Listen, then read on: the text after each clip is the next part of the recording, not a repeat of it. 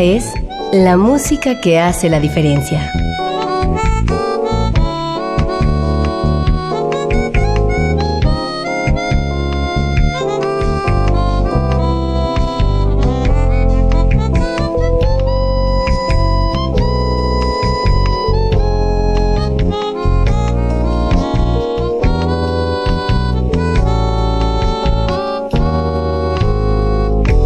Las estrellas del pop y de la música brasileña.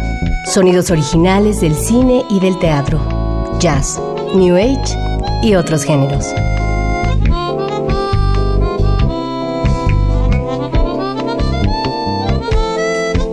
Una emisión de Radio UNAM con los comentarios de Germán Palomares Oviedo.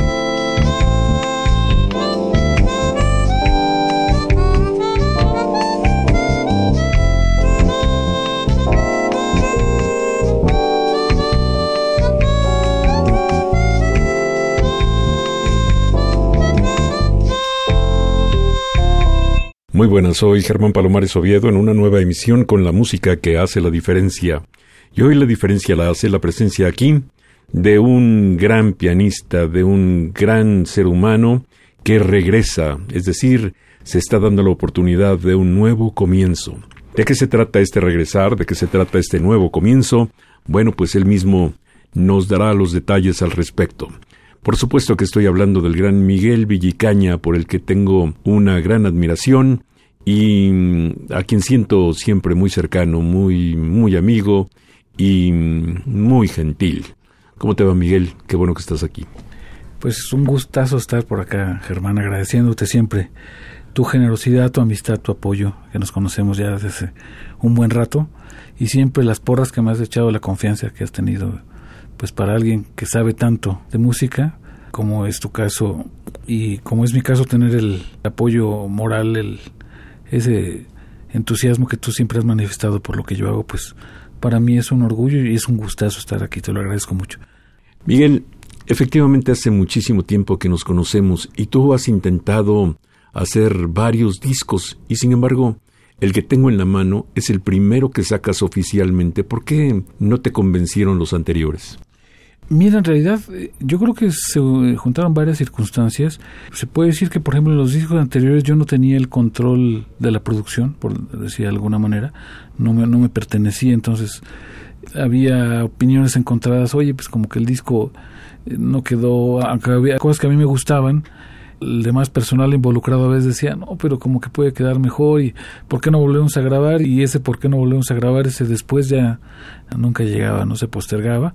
Entonces tengo muchas cosas por ahí, muchas cosas que se intentaron, que yo siento que de ahí hay mucho material que se podría rescatar, que es muy valioso, y habrá que platicar con estos amigos con los que lo hicimos para tratar de que ese material no se quede ahí, porque yo creo que hay cosas muy rescatables y hasta esta ocasión hubo oportunidad de concretarlo gracias al apoyo, debo decirlo, de la Secretaría de Cultura de Michoacán que me apoyó con este proyecto que se llama Regresar Nuevos Comienzos.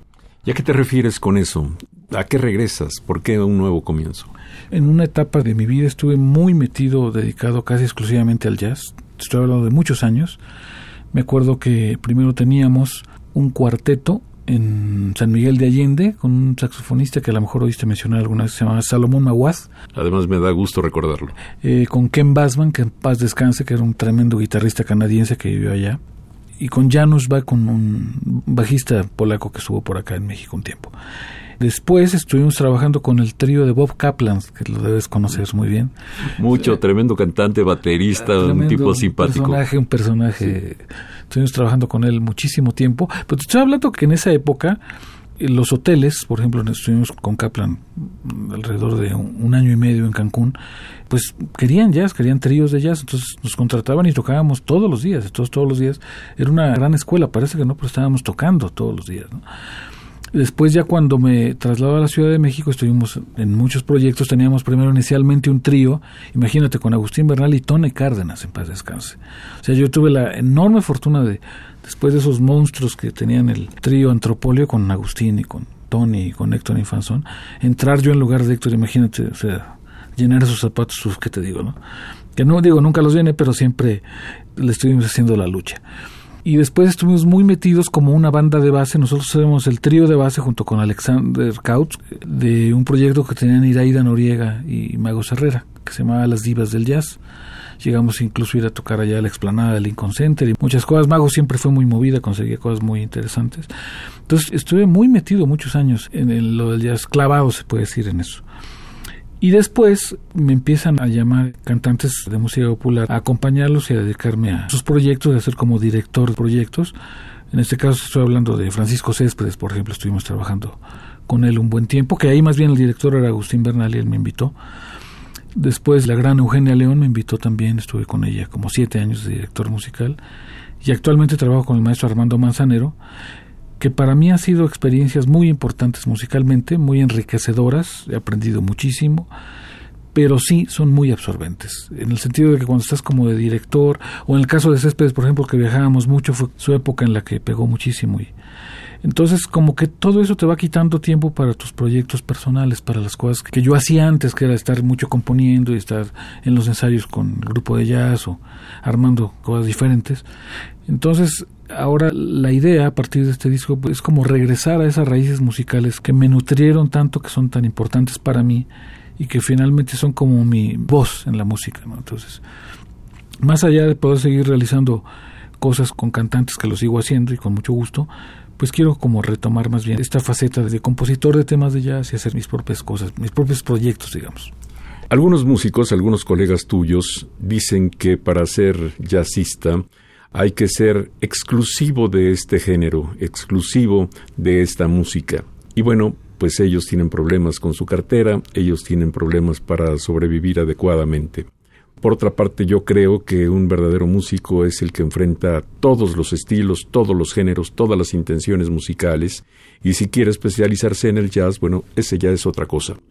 Pero mm, me parece que, mm, por una parte, has hecho muy bien en buscar trabajos que realmente respalden tu economía, y por otra parte también mantenerte activo, aunque no sea tanto, en la música alternativa. La verdad es que prefiero a un músico con su economía resuelta que a un jazzista pobre.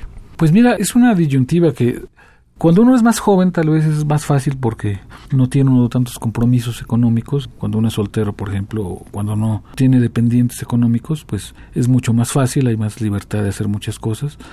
Pero pues van pasando los años, van cambiando las circunstancias y además yo creo que también el hecho de trabajar, sobre todo en proyectos que sean interesantes musicalmente, ¿no? Porque yo digo que aún dentro de esto que llamamos música popular, pues hay muchas cosas. Yo respeto todos los géneros, todo lo que se hace, pero yo siempre he tratado de ser muy selectivo con quienes trabajo, que la música en la que estoy trabajando se trate de jazz o se trate de música popular, pues tenga empatía con mis convicciones musicales, que haya posibilidad, ¿no? sobre todo de aportar.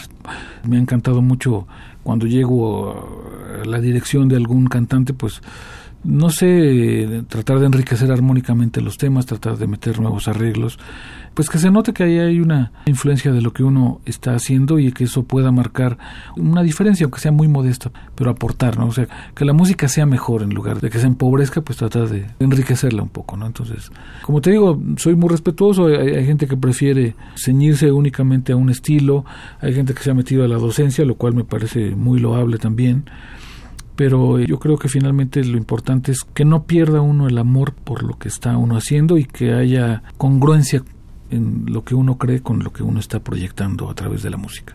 Me llamó mucho la atención, Miguel, que hablaras de Héctor Infanzón y te refirieras a él como alguien a quien es muy difícil empatar o superar.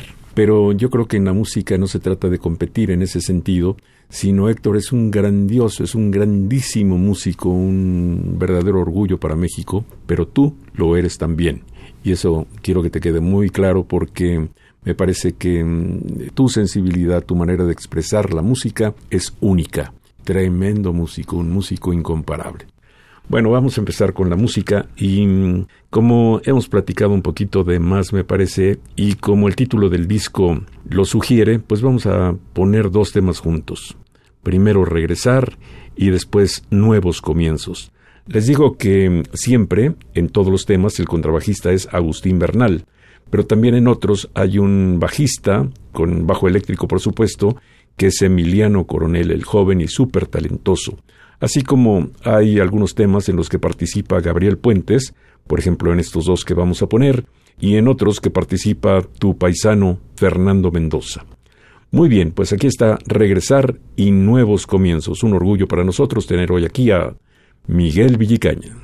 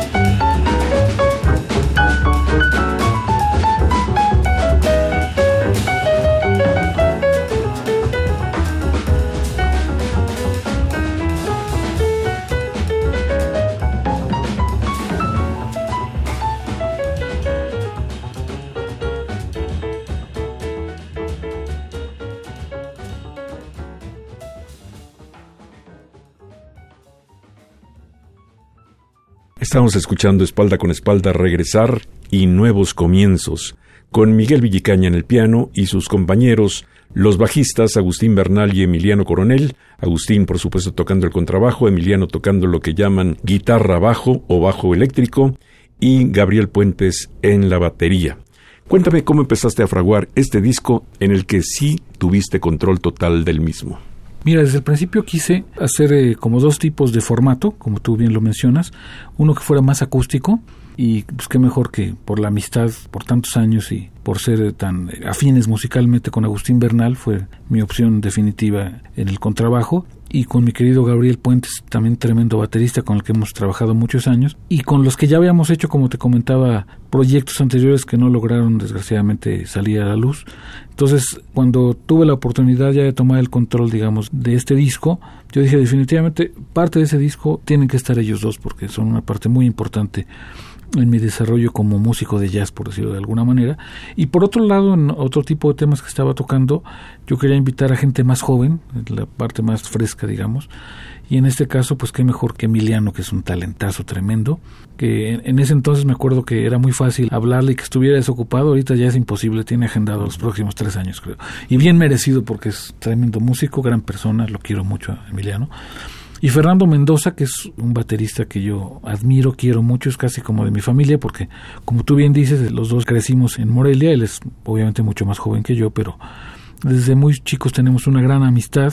Actualmente hemos hecho un par de conciertos por ahí, está tocando de una manera extraordinaria. Es de esos grandes talentos que a lo mejor no es tan conocido en su faceta como músico de jazz, pero realmente es un baterista excepcional. Cierto, él caminó con lentitud en sus primeros pasos, pero después encontró una velocidad impresionante. Muy buen elemento este Fernando Mendoza, que ya no vive en Michoacán, ya forma parte del medio ambiente musical de México, de la Ciudad de México. Mira, todavía radica ya, pero pasa mucho tiempo por acá porque trabaja con Eugenia León y con Susana Zabaleta y bueno, lo hablan de muchos lados. Se me hace muy admirable de Fernando, es que es una gente que a pesar de esta situación geográfica que no es tan fácil de estar yendo y viniendo, él en cuanto llega a Morelia y se inventa algo y arma algún concierto de jazz allá y es de las gentes más activas de todo el panorama de jazz, del poco jazz que desafortunadamente hay ahora en Morelia, antes había un poquito más, pero es, es una gente muy propositiva, muy entusiasta y que está ahí todo el tiempo estudiando, componiendo, haciendo cosas. Se va a oír hablar de él muy pronto, de cosas muy interesantes que está haciendo. Miguel, cuando pienso en la educación musical en el estado de Michoacán y específicamente en Morelia, Pienso en el Conservatorio de las Rosas. ¿Tú fuiste alumno de ese conservatorio? Sí, estuve allá eh, durante dos periodos. Primero cuando todavía era escuela de música sacra, todavía te enseñaban liturgia y canto gregoriano y todo eso. Que bueno, eso es una, enseñanza muy interesante. Y después ya vino la época en la que el conservatorio se modernizó dio cabida a otro tipo de mentalidad. Antes era una mentalidad un poquito distinta, ahora es un poquito más abierto y sí tuve oportunidad de ser alumno del conservatorio en esos dos periodos. Casi siempre cuando los músicos mexicanos destacan mucho, presumen que fueron a los Estados Unidos a estudiar, ahora hay algunos que son egresados de conservatorios de Europa, en fin, la educación musical parece que está tomando vuelo pero no es tu caso. Tú eres un producto típicamente mexicano y eres uno de los músicos más interesantes del país. ¿Cómo te resististe, si es que eso sucedió, para salir a otras partes? Mira, yo un tiempo estuve trabajando en Estados Unidos en barcos, en cruceros, cuando no era tan fácil como ahora, ahora ya es mucho más fácil antes había más requisitos, era un poquito más difícil. Yo entré gracias a unos amigos norteamericanos que tocaban allá y que conocí yo casualmente en Morelia. Ellos estuvieron una temporada en Morelia, los conocí ahí, nos hicimos muy buenos amigos, tocamos juntos y después ellos me invitaron allá y digamos, de alguna manera eso fue para mí como una especie de formación muy diferente porque sabes que en barcos tan grandes como los que hay hay diferentes agrupaciones. Llegaba gente muy interesante, por ejemplo, llegó eh, en algún momento Jerry Lewis con su show, el tremendo comediante, traía un cuarteto de jazz, cuarteto base. Resultó que el baterista había sido baterista, un señor ya grande de Dizzy Gillespie en algún momento el pianista era un pianista, ahorita no recuerdo su nombre, pero un pianista extraordinario. Entonces yo, lo que hacía es que cada vez que llegaba ese tipo de gente tan interesante, yo me les pegaba como lapa y a ver qué aprendía y me daban tips. Entonces yo siempre fui mucho eso, fui muy curioso, fui muy de acercarme a los músicos que me gustaba cómo tocaban y de hecho gracias a esa curiosidad y a, ese buscar a gente que a mí me impactaba musicalmente fue que logré hacer amistad con Enrique Neri, por ejemplo, o con Eugenio Toussaint, ¿no? Cuando los llegué a escuchar tocar y me impactaron y me cambiaron la vida, yo inmediatamente buscaba la manera de llegar a ellos y ver si podía tomar unas clases o siempre fui en ese aspecto sí muy curioso. Ya que no tuve la oportunidad de ir al extranjero hacer alguna suerte de especialización yo me daba cuenta que aquí en México había grandes músicos de los que se podía aprender muchísimo como fue el caso de indudable de, Enrique y de, de Eugenio qué decir no entonces yo tuve la gran fortuna de decir que fui primero su admirador después su alumno y después su amigo muy cercano. Pues me parece que es un muy buen mensaje para los jóvenes. No es imprescindible salir, lo que es absolutamente imprescindible es tener talento y es tener disciplina, como es tu caso. Vamos a mm, más música.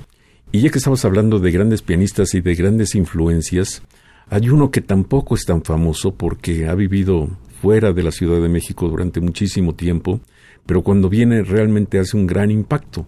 Y él es Alejandro Corona, un pianista que igual domina el mundo de lo clásico que el mundo del jazz y cualquier otro género que le pongas. ¿Qué clase de influencia tuvo Alejandro Corona sobre Miguel Villicaña? Para mí Alejandro también es de las entes definitivas en mi vida. Yo lo conocí a través de un amigo mutuo.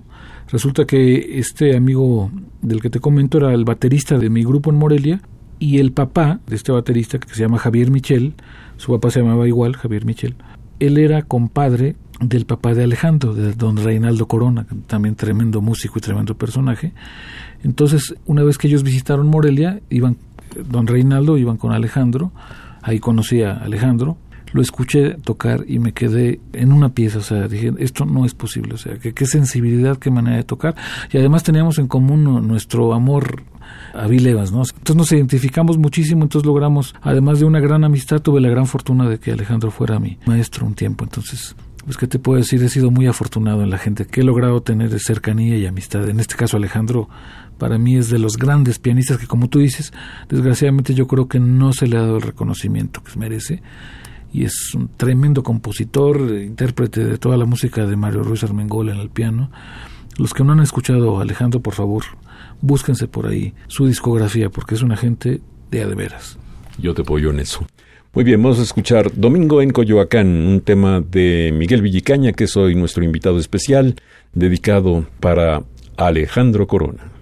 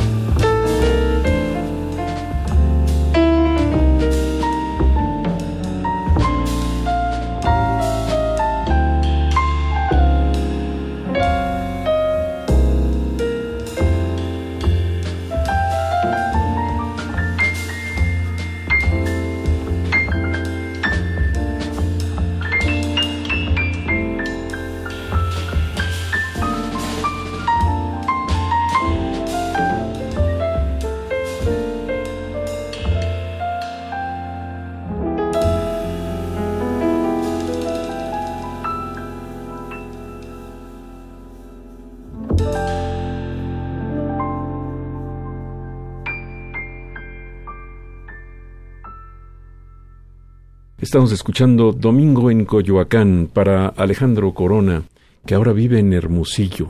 Bueno, el amor hace muchas cosas muy extrañas, pero caray, tanto tiempo residiendo en Jalapa y ahora residiendo en Hermosillo. Bueno, es así, que son cosas extrañas, tan extrañas como tu caso, porque formalmente, pues no vives en la Ciudad de México, aunque pasas muchísimo tiempo aquí. Tú formalmente vives en Morelia, Miguel. Sí, fíjate que primero estuve 15 años en Cuernavaca, después por una situación familiar que mi papá se puso mal de salud y todo, pues decidí irme a Morelia temporalmente, supuestamente era una cuestión temporal, después mi papá se agravó y bueno, finalmente ya abandonó este plano terrenal, pero actualmente todavía me encuentro por allá, pero ya con la idea muy muy clara de regresarme acá porque acá está todo. Yo cuando me fui por allá tenía la esperanza de poder como es el caso de Jalapa, que es un centro muy importante para el jazz mexicano, yo quería hacer alguna aportación en Morelia, tratar de, no sé, buscar alguna, alguna forma de hacer algunos proyectos allá. Desgraciadamente no se dio, las circunstancias no son muy favorables y pues ahora estamos más bien en el proceso de regresar a la Ciudad de México. Pues me da mucho gusto porque tanto viaje, como Juan Alzate, ¿no? Que va y viene y es incansable, pero bueno, ¿por qué perder tanto tiempo en el transporte, no? Así es. Y como te digo, pues en algún momento, digo, y me da tristeza decirlo, pues Morelia era un referente cultural, ahora desgraciadamente por muchas situaciones, pues la cultura está abandonada. No hay presupuesto, a los artistas no se les paga, se les debe muchísimo dinero. Es una situación realmente muy lamentable la que está pasando. Los festivales se han venido abajo, aunque siguen tratando de hacerlos, pero la verdad la calidad de los elencos no es la misma que se manejaba hace unos años, entonces es una tristeza porque Morelia era un referente de la actividad musical, de la cultura musical y eh, ahora las circunstancias no lo están permitiendo, pero pues ni hablar uno tiene que seguir moviéndose hacia donde las cosas están mejor. Sí, parecería que este tipo de cosas que tú estás relatando son exclusivas de un partido político o de una corriente social, pero ya se sabe que todos son iguales y que lo prescindible es siempre lo más importante. La cultura queda fuera cuando debiera ser lo primero que quedara adentro. Ni hablar, así son las cosas. Ya referiste tu relación, tu amistad, tu cariño por Agustín Bernal, y para él compusiste este tema que se llama August in New York, agosto en Nueva York, que es una época del año maravillosa, cuando está empezando a nacer el otoño, ah caray, Nueva York se pone incomparable. Fíjate que eran unas épocas muy padres, unas épocas muy especiales porque Agustín en ese entonces tenía una hermana que radicaba en Nueva York, entonces de vez en vez cuando había oportunidad y cuando nuestros ahorros lo permitían, nos íbamos a escuchar conciertos, nos íbamos al Blue Note, nos íbamos al Village, nos íbamos al Jazz Standard, y entonces Agustín pues siempre buscando ahí, mira, va a estar este y este día está este, y pues nos íbamos. Eh, una vez me acuerdo muy chistoso porque nuestra idea era estar dos semanas y a la semana ya nos habíamos acabado todo el dinero en discos y en conciertos y nos tuvimos que regresar antes. Pero precisamente en uno de estos viajes compuse ese tema que era eh, originalmente el título así es agosto en Nueva York y ya después le puse August en New York no no August dedicado a esos viajes que hacíamos con Agustín y que eran realmente pues era como ir a tomar clínicas como masterclass cada concierto era como ir a aprender. Pues muy bien aquí está lo que en sentido estricto se llama August in New York, agosto en Nueva York, pero que en un sentido fraternal se debe llamar Agus en Nueva York. Aquí está Miguel Villicaña con sus compañeros, que son precisamente Agustín Bernal y Emiliano Coronel como bajistas, y los bateristas Gabriel Puentes y Fernando Mendoza, por supuesto, en cortes diferenciados.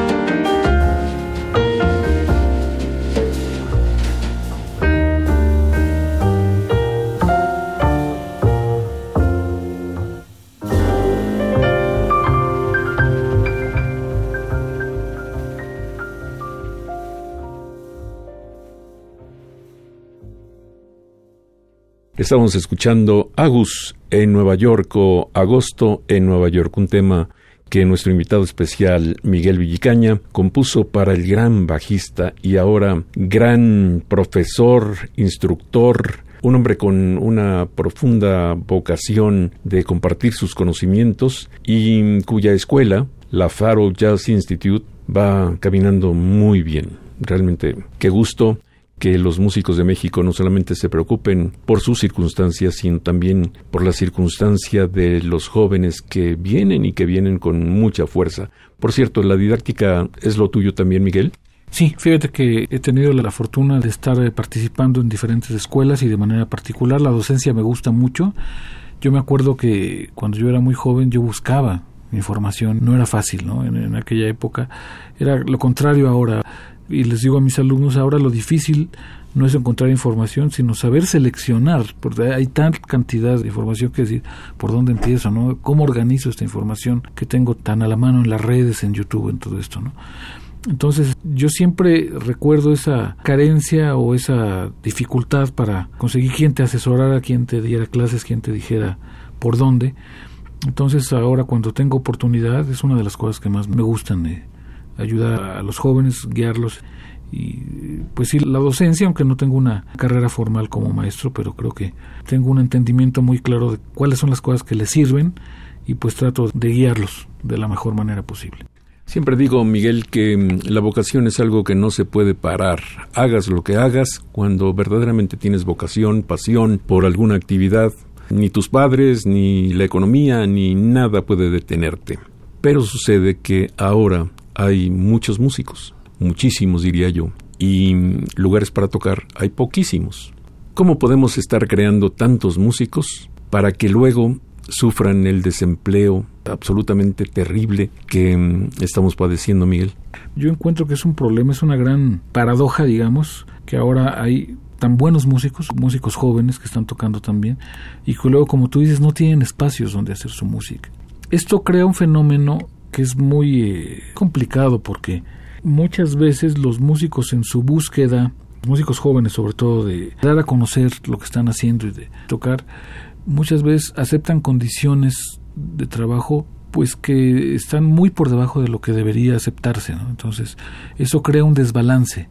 Eh, entonces, sí, realmente estamos eh, viviendo una etapa complicada. Por ahí algún maestro, amigo mío, me decía que pues tal vez la solución era más bien, en lugar de ir a regalar nuestro trabajo, algún lugar donde vamos a tocar a veces prácticamente gratis con tal de tocar, Dice, pues mejor reúnanse en casa de uno de ustedes y toquen.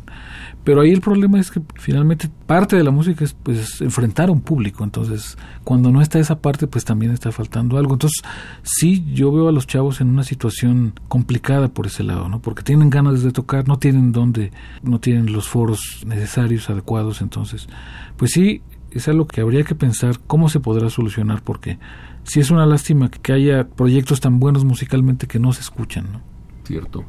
Me siento muy contento de que yo jamás haya participado en programa alguno que trate la vida privada de alguien. Pero mm, bueno, conociéndote, sabiendo tanto de ti, pues me da mucho gusto que el siguiente tema que vamos a poner se llame So Many Reasons. Pues dilo tú, ¿para quién está dedicado este So Many Reasons? Pues mira, está dedicado a una mujer que ha sido mi compañera por más de 25 años y sí hemos tenido épocas muy difíciles, nos hemos separado, hemos regresado. Ahorita estamos pues en un inter, digamos, en un impasse.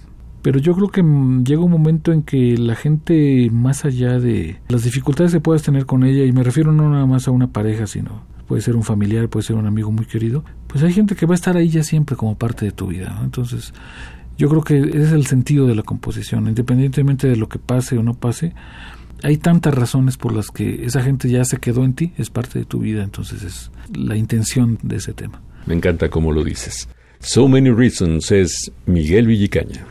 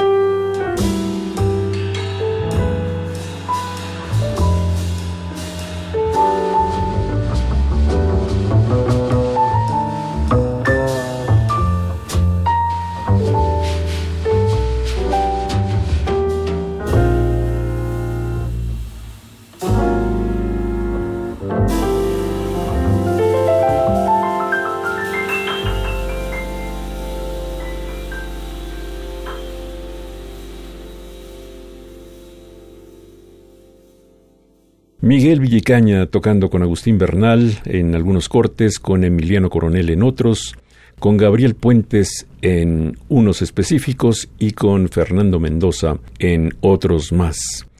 Música que mm, por momentos va de lo muy triste, de lo muy reflexivo, de una expresión muy interior, a música que tiene ya una fuerza, un espíritu que refleja lo contemporáneo, lo que estamos viviendo, la música que le gusta a los jóvenes. Y la razón ya la ha explicado Miguel, porque tener compañeros diferentes para cada tema.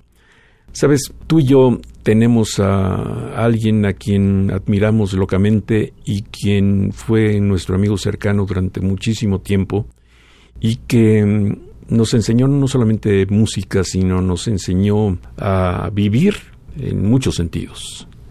Él era Enrique Neri. Definitivo, para mí Enrique es una gente que marcó un antes y un después en mi vida yo lo escuchaba, yo me acuerdo cuando tú organizabas esos conciertos tan emotivos en el Teatro de la Ciudad, que se juntaba mucha gente a tocar. Ahí fue donde escuché por primera vez a Enrique y me impactó, o sea, su musicalidad. Me acuerdo que en esa ocasión cantó, pero el señor tiene una sensibilidad, su manejo armónico, su idea. Y después ya cuando tuve la oportunidad de conocerlo personalmente y de gozar de ser al principio su alumno y después su amigo, no, para mí era un agasajo, o sea, porque imagínate que estuvimos trabajando juntos en una gira de Lupita D'Alessio, porque él me hizo el gran favor de invitarme, él era pianista de Lupita en ese entonces, y yo entré de tecladista, entonces éramos compañeros de cuarto. Entonces imagínate, para mí esa gira fue un agasajo en todos los sentidos porque era, era estar aprendiendo no nada más musicalmente, sino sus anécdotas, donde llegábamos tenía amigos, si llegábamos a San Luis Potosí íbamos a ver al maestro Martínez Zapata, si nos íbamos a Guadalajara, dice vamos a escuchar a Carlitos de la Torre. No, o sea, fue un tour maravilloso, más allá del trabajo que hacíamos con la señora D'Alessio, la convivencia con Enrique, la cercanía,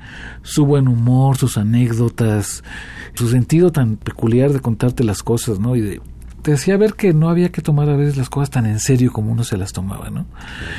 No, para mí Enrique fue una gente, como te digo, que marcó un antes y un después en mi vida como maestro de música y como persona. Una de las cosas que inventó, entre comillas, Enrique Neri es el jazz con sentido mexicanista.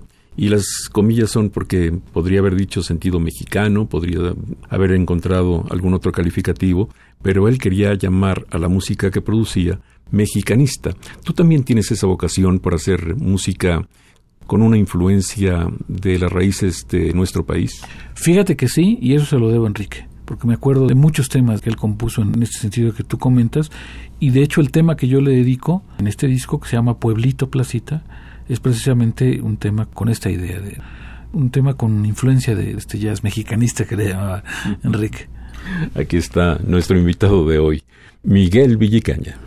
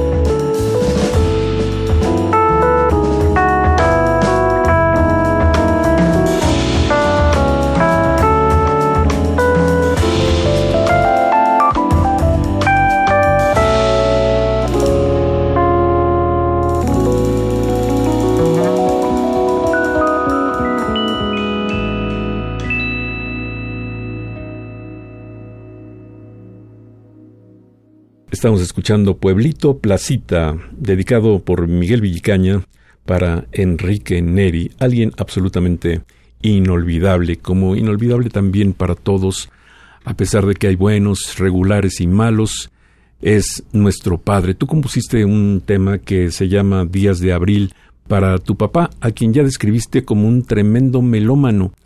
¿Qué mm, sensación tuvo tu papá cuando anunciaste que lo que querías en la vida era ser músico profesional? Fíjate que mi papá me apoyó mucho y aunque era una gente que no sabía exactamente por dónde iba la cosa, me acuerdo que gracias a él él viajaba mucho a Sudamérica por el trabajo que tenía y siempre traía discos de regreso. Él iba mucho a Brasil. Entonces, una de las músicas que para mí fueron de lo más importante, pues fue la música brasileña, en especial bossa nova, y en especial los guitarristas, como Luis Bonfá, como Baden Powell, como toda esta gente. Joao Gilberto tocando la guitarra, que también no era solista, pero se acompañaba de una manera impresionante. Entonces yo realmente cuando yo empecé a vislumbrar que lo que yo quería era ser era músico, yo quería ser guitarrista de bossa nova. Era realmente lo que yo quería hacer.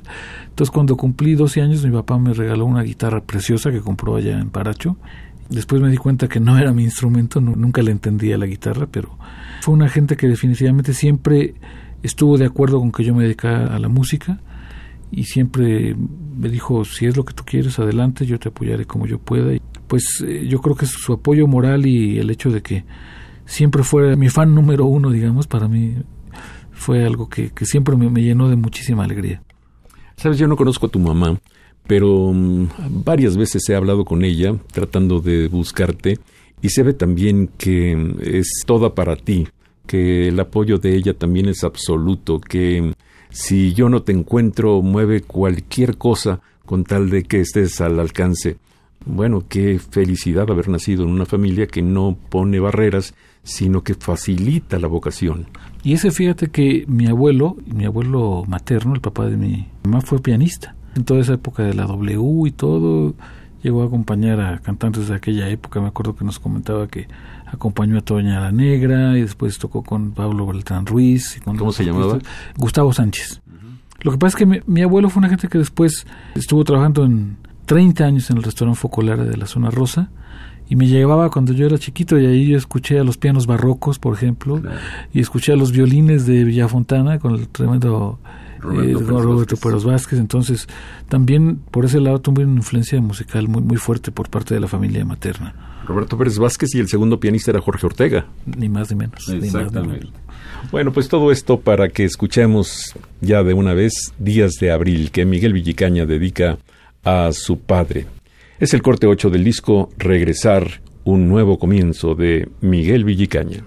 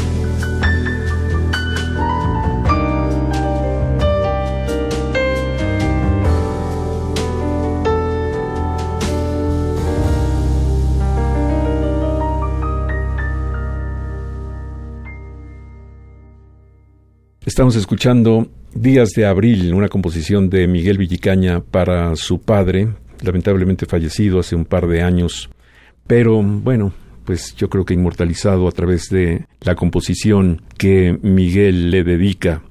Efectivamente, este disco tuyo, Miguel Villicaña, tiene los logotipos de la Secretaría de Cultura del Estado de Michoacán, del Sistema Estatal de Creadores y de esta administración, digamos pero también tiene un logotipo de Mendoza Producciones. Yo supongo que se trata de Fernando Mendoza, el que encabeza esta entidad.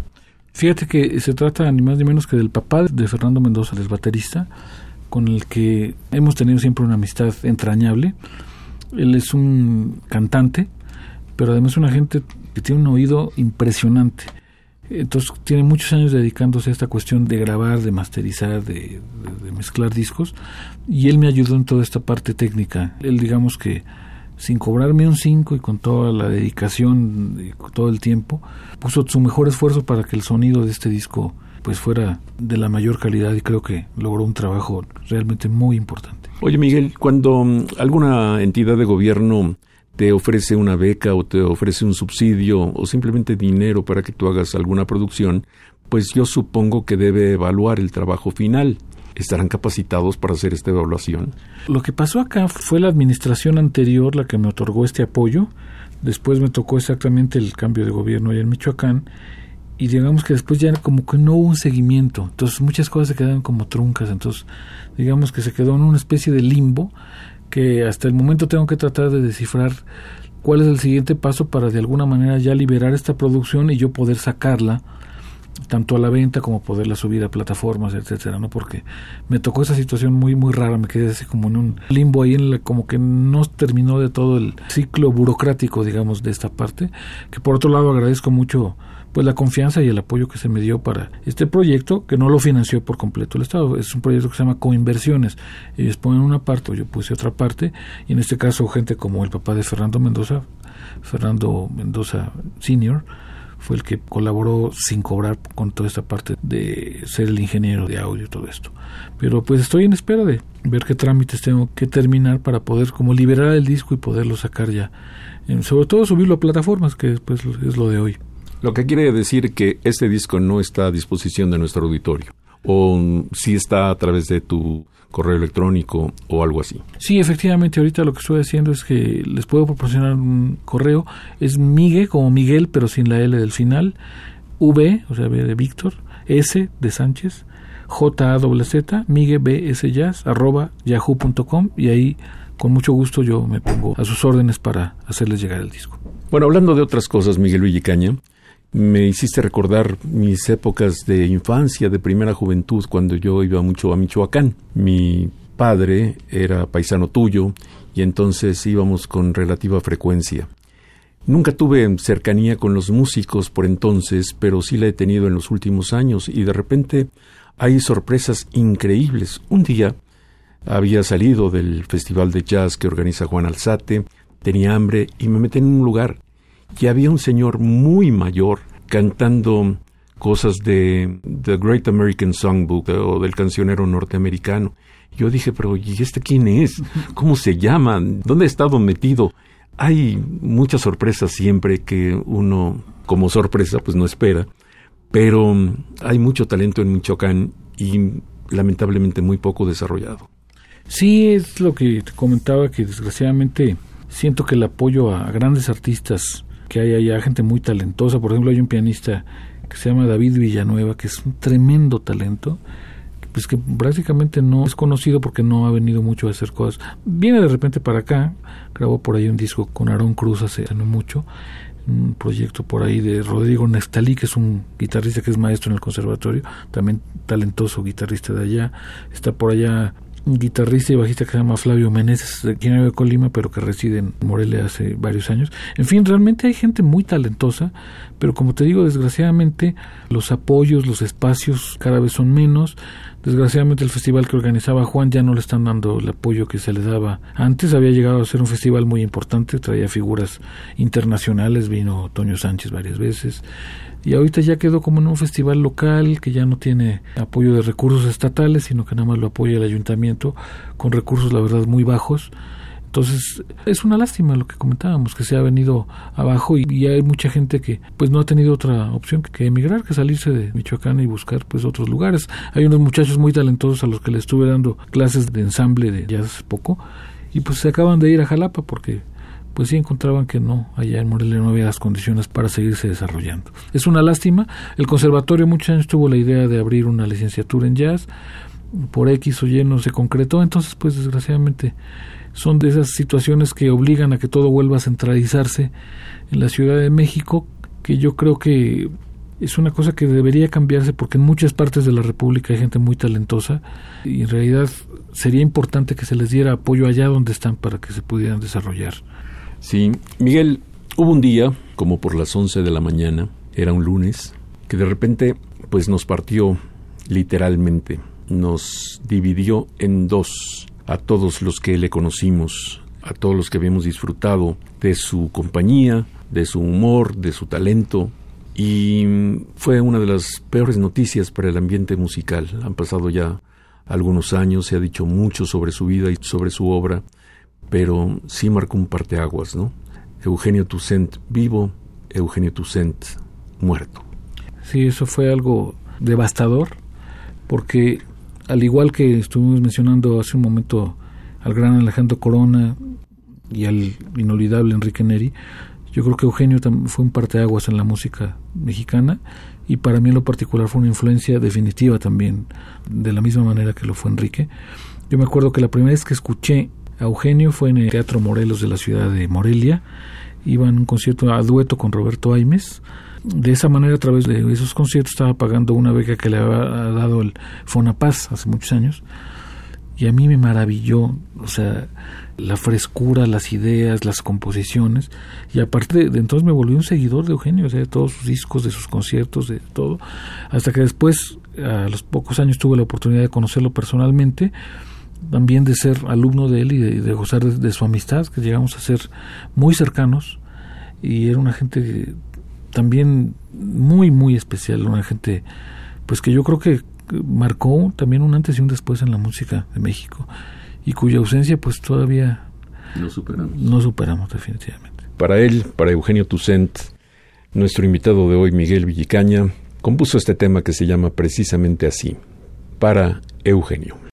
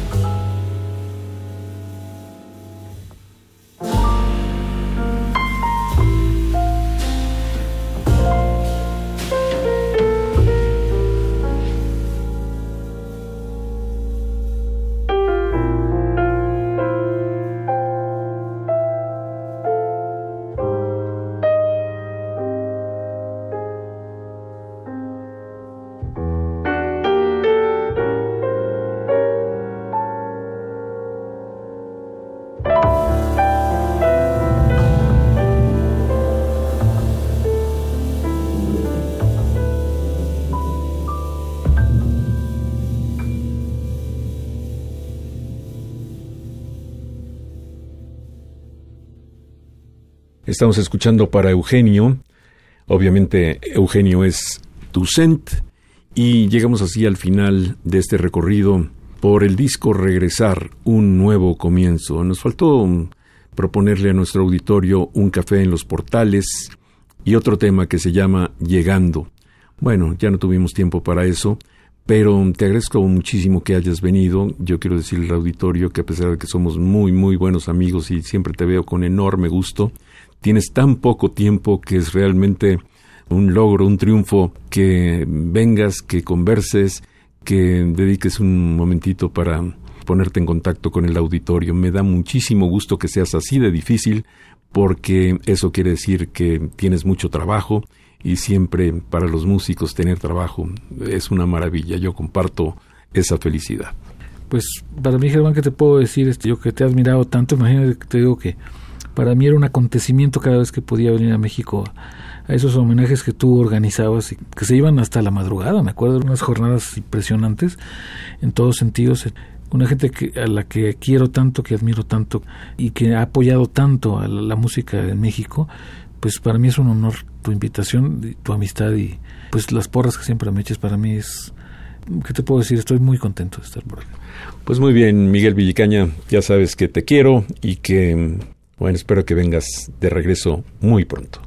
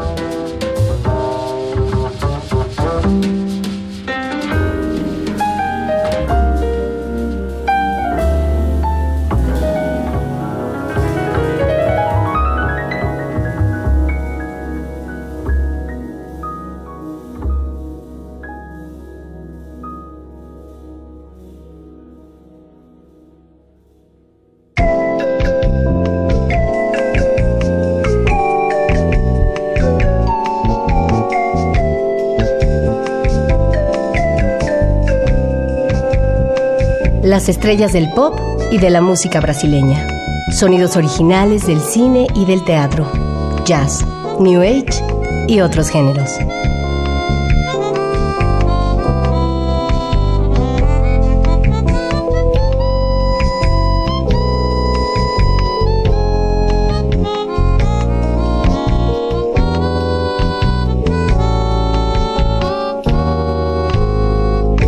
La música que hace la diferencia.